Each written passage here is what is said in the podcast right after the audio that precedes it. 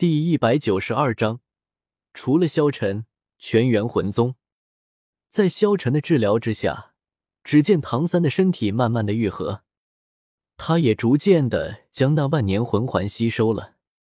唐三也慢慢的从昏厥之中醒悟了过来。师傅，谢谢你，又是你救了我。唐三立即在萧晨的面前说道。唐三知道自己的师傅对自己有多好，一次次的救自己，每一次自己强行吸收魂环，若不是萧晨，只怕他早就死了。但是正是因为萧晨，他才能够一次次的活下来。他心中暗暗决定，以后无论发生什么事情，萧晨师傅永远是他的师傅。小三。你的第四魂技是什么？萧晨淡淡问道。唐三右手抬起，暗蓝色的光芒从掌心之中涌出，一根蓝银草从唐三掌心处浮现出来。看上去，它的粗细和之前并没有什么区别，唯一的差别在于颜色。此时的蓝银草竟然已经变成了纯黑色，给人一种压抑的感觉。最令人震撼的。还是那同时出现的四个魂环，两黄一紫一黑，两百年、一千年、一万年，四个魂环围绕着唐三弟身体上下起伏。魂环一出，一股无形地压力出现，唐三身上流露着令人捉摸不透的神秘感。眼看着那黑色的魂环悄然亮起。与绚丽的千年魂环相比，万年魂环给人的感觉是沉凝而内敛的，没有半点预兆。十六根漆黑的蓝银草突然从四周的地面奔涌而出，瞬间在他头顶上方交汇，形成了一个单体囚笼。唐三的第四魂技蓝银囚笼。萧晨点了点头，这唐三的魂环和魂技和元昭都没有什么差距。只不过这一世的话，他来到了这个世界，小五应该不会献祭给唐三了吧？对于小五，萧晨还是有感情的，毕竟一起生活了这么长时间。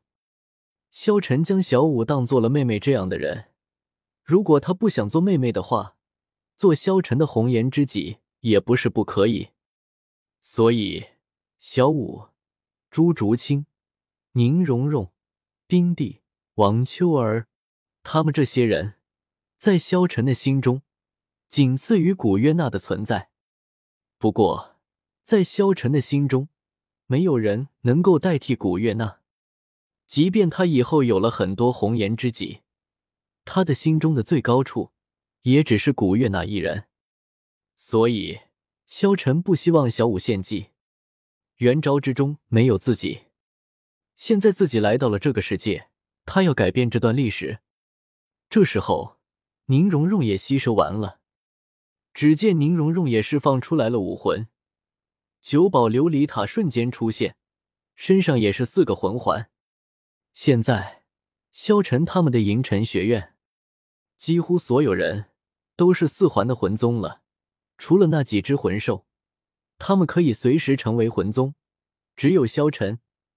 即便有两个武魂，但是每一个武魂也只有三个魂环，所以萧晨在别人的眼中只是魂宗。但是，即便是现在的萧晨，也差不多已经达到了封号斗罗的境界了。经过第四魂技的提升，银尘学院的人的实力又一次有了质的飞跃。王秋儿，四十四级强攻系战魂宗。魂环两黄两紫，冰帝四十一级控制系魂宗，魂环两黄两紫。唐三四十一级控制系战魂宗，魂环两黄一紫一黑。古月娜四十一级强攻系战魂宗，魂环两黄两紫。小舞四十一级强攻系战魂宗，魂环两黄两紫。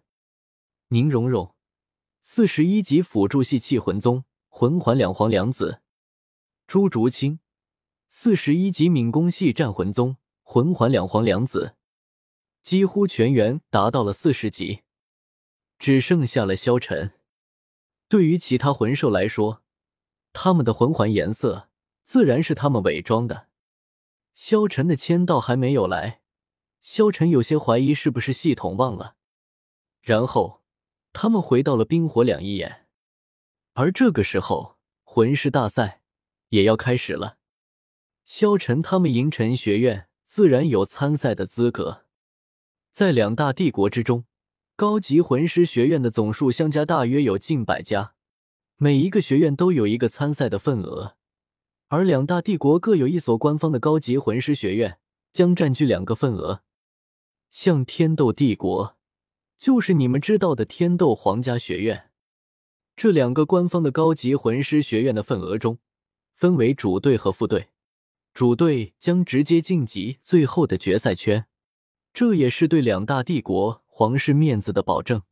副队将与其他学院的魂师队伍一起参加预赛。